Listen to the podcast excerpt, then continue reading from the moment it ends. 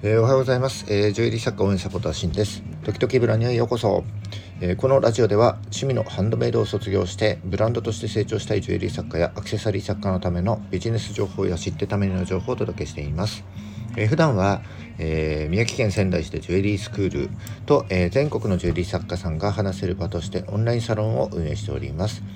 スクール講師をやっておりますがとても上がり症で口下手です。お聞き苦しいところが多々あるかと思いますが何卒ご容赦ください。この音声配信を通じて上がり症と口下手の苦手意識も克服したいと思っております。よろしくお願いします。えっ、ー、と、今日は1月14日、えー、土曜日です。えー、ここ宮城ではドント祭というお祭りが、え開催されます。えー、神社とかでですね、えーと、正月飾りや、えー、書き初めなんかをこう焼いてその後神秘にあたることで1年間の無病息災や家内安全を祈願するといったお祭りになっております。のどんと祭って僕全国共通の名前かと思ってたら全然違うみたいで、えー、福島や新潟ではなんか才の神とか才の神焼きなんていうふうに言うんですね。えー、新あ富山とかではなんか、えー、燃え上がる炎が鶴の飛び立つ姿に見える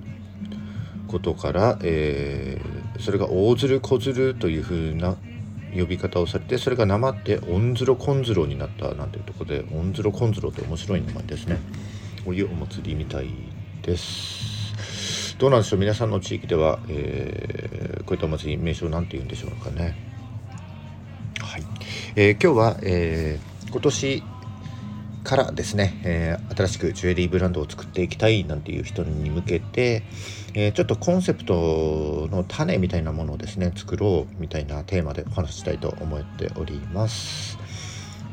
で、えっと今日からちょっとチャプターを少し分けたいと思っております。で、チャプターとチャプターの間にですね、交換音を挟んでみたいと思いますので、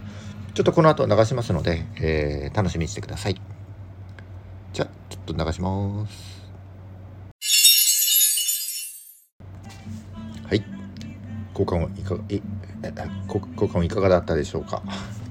噛みまくりですね。すいません。えっ、ー、とさてえーと、今日のテーマですね、えコンセプトの種を作ろうということで、えー、種の作り方、えー、3ステップでご紹介します。えー、まずは、えー、種を作るための3元素で、えー、情報を整理しましょう。えー、ステップ2、えー、整理した情報をもとに4つの W で言語化しましょう。えー、ステップ3、えー、言語化した4つの W をまとめてコンセプトの種を作りましょうというような流れになります。はい、じゃあ順番に行きます。えー、まず、ステップ1、えー、種を作るための、えー、3元素から情報整理しましょうというところで、えー、3元素一体何かというと、えー、1つ目は自分自身、えー、2つ目は自分の未来、えー、3つ目は、え、社会になります。えー、これら3つからですね、えー、とまずは、えー、コンセプトになるための、えー、情報を洗い出して整理していきます。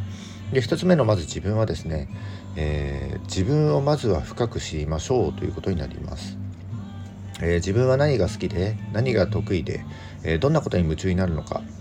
またどんな強みや弱みを持っているのかなどですねまずは、えー、自分について、えー、調査してその情報を、まあ、単語でも、えー、文章でも何でもいいのでちょっと整理していきましょうということになります。えポイントはですね、えーと、あらゆる視点から自分をこう見つめ直すことになると思います。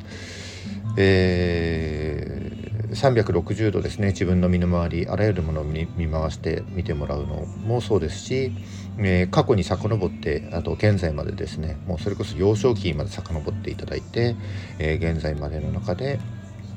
えー、自分を、え見つめ直すということあとは、え自分以外の誰かに聞いてもいいので、えーと、客観視して、え見てもらう調べてもらうということになります。でどういったことを調査するかというと、えー、例えば知識だったり、えー、得意なこと、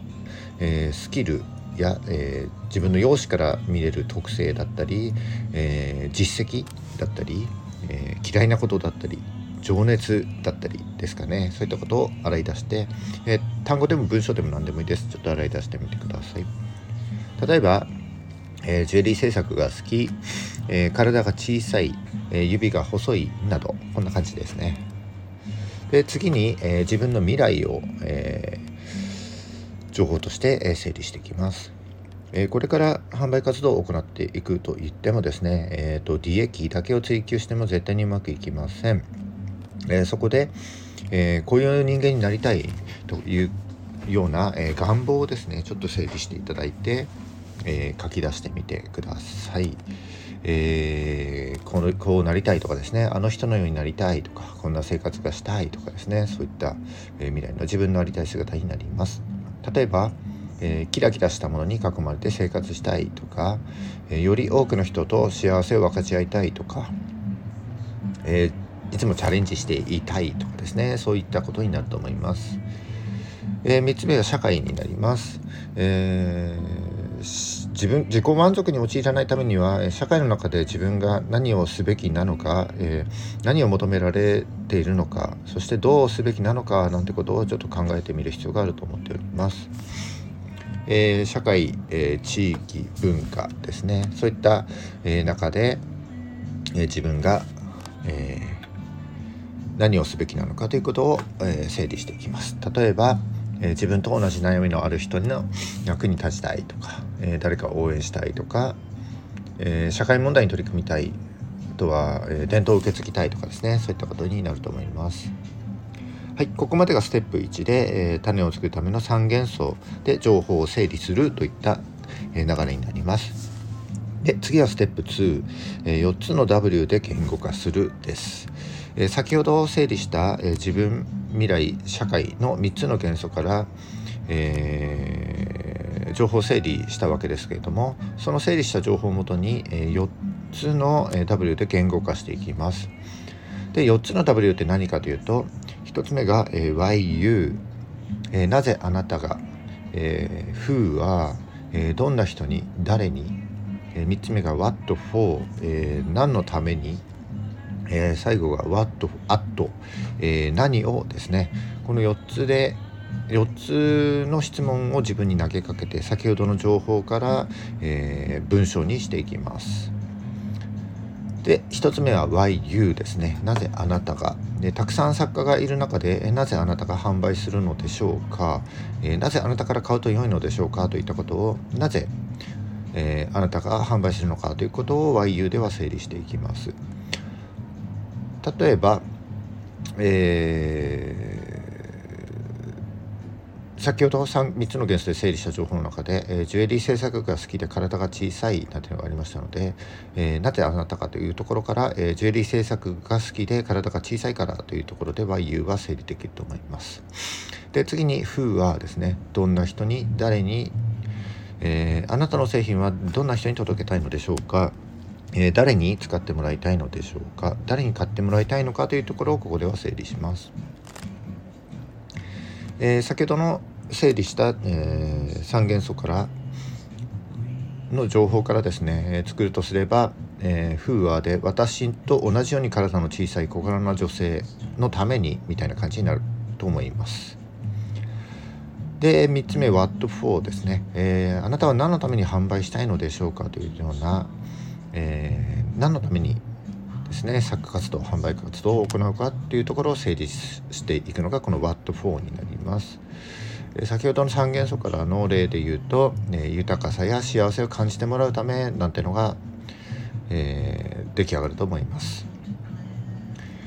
で4つの W 最後は、えー、What What、えー、何をになります、えー、どんな製品を販売したいのでしょうか、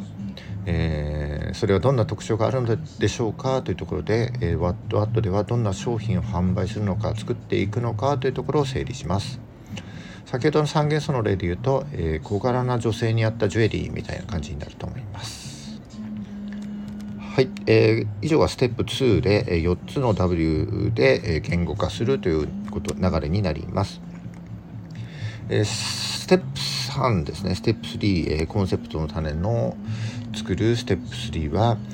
えー、先ほど洗い出した4つの W をつなげる工程になります。えー、先ほどの4つの W をおさらいすると、えー、YU、えー、ジュエリー制作が好きで体が小さい、えー、風は、えー、私と同じように体の小さい小柄な女性に、えー、What for、えー、豊かさや幸せを感じてもらうため What What、えー、小柄な女性に合ったジュエリーという4つの、えー、W の例が先ほど、えー、出てきました。でこれをステップ3ではつなげるわけです。で、えー、つなげると例えばこんな感じになると思います。えー、ジュエリー制作が好きで体の小さい私が、えー、小柄な女性に合ったジュエリーの制作販売を行うことによって、えー、私と同じように小柄な女性の豊かさや幸せにつなげたいみたいな感じですかね。